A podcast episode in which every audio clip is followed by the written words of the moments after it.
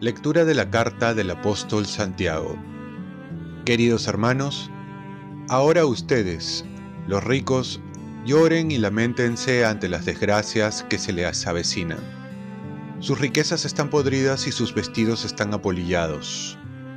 Su oro y su plata están enmohecidos y ese moho será una prueba contra ustedes y devorará sus cuerpos como el fuego.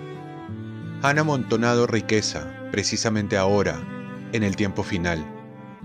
El salario que no les dieron a los obreros que han cosechado sus campos está clamando contra ustedes, y el clamor de los que cosecharon ha llegado hasta el oído del Señor del universo. Ustedes han vivido en este mundo con lujo y entregados al placer, engordando como reces para el día de la matanza han condenado y matado a los inocentes sin que ellos opusieran resistencia. Palabra de Dios. Salmo responsorial. Dichosos los pobres en el espíritu, porque de ellos es el reino de los cielos. Este es el camino de los confiados, el destino de los hombres satisfechos. Son un rebaño para el abismo.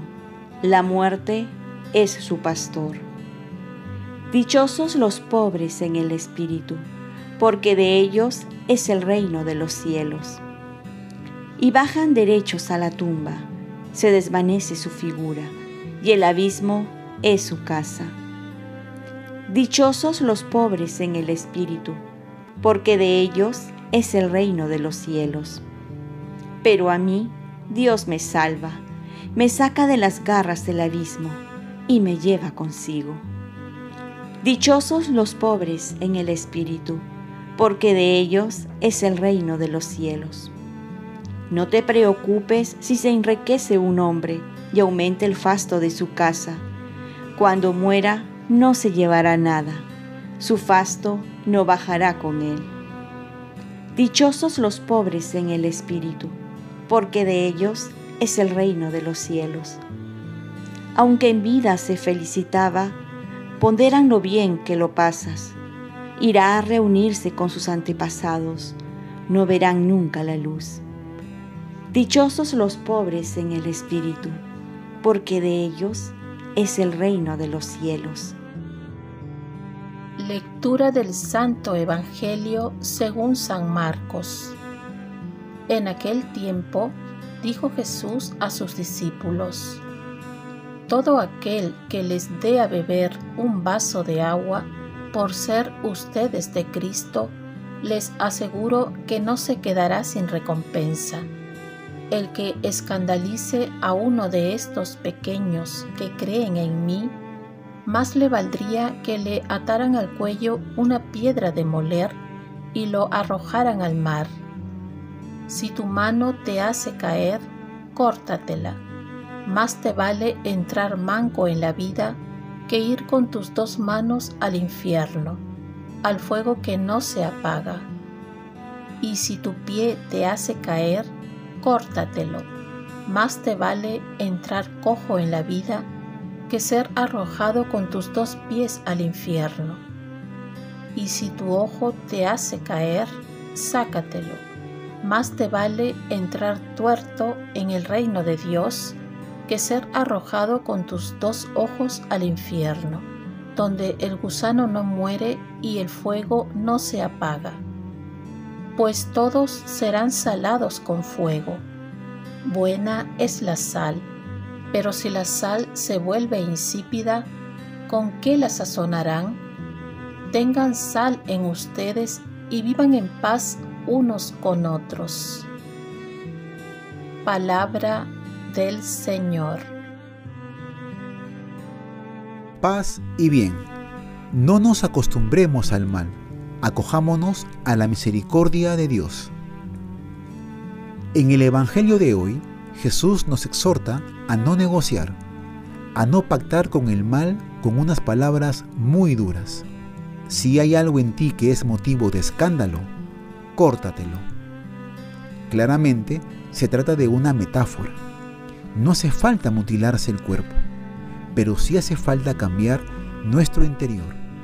La ambición egoísta, el consumismo, el afán de superioridad, la pretensión de tener siempre la razón, la cerrazón en nuestros propios criterios o deseos. Dice el Papa Francisco, Jesús es radical exigente, pero por nuestro bien, como un buen médico. Cada corte, cada poda es para crecer mejor y llevar fruto en el amor.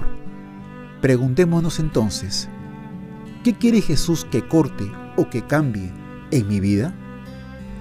De la manera similar, la primera lectura presenta una dura crítica a los que se han enriquecido injustamente, han hecho daño al inocente y se mantienen en una actitud indiferente, indolente respecto al prójimo. Este texto plantea implícitamente el mensaje evangélico de la preocupación por los pobres, que todos estamos invitados a cuidar. Que estos llamados de atención nos movilicen y nos ayuden a acogernos y a practicar la misericordia de Dios que nos está esperando. Recordemos, eso sí, que el pecador es diferente al corrupto.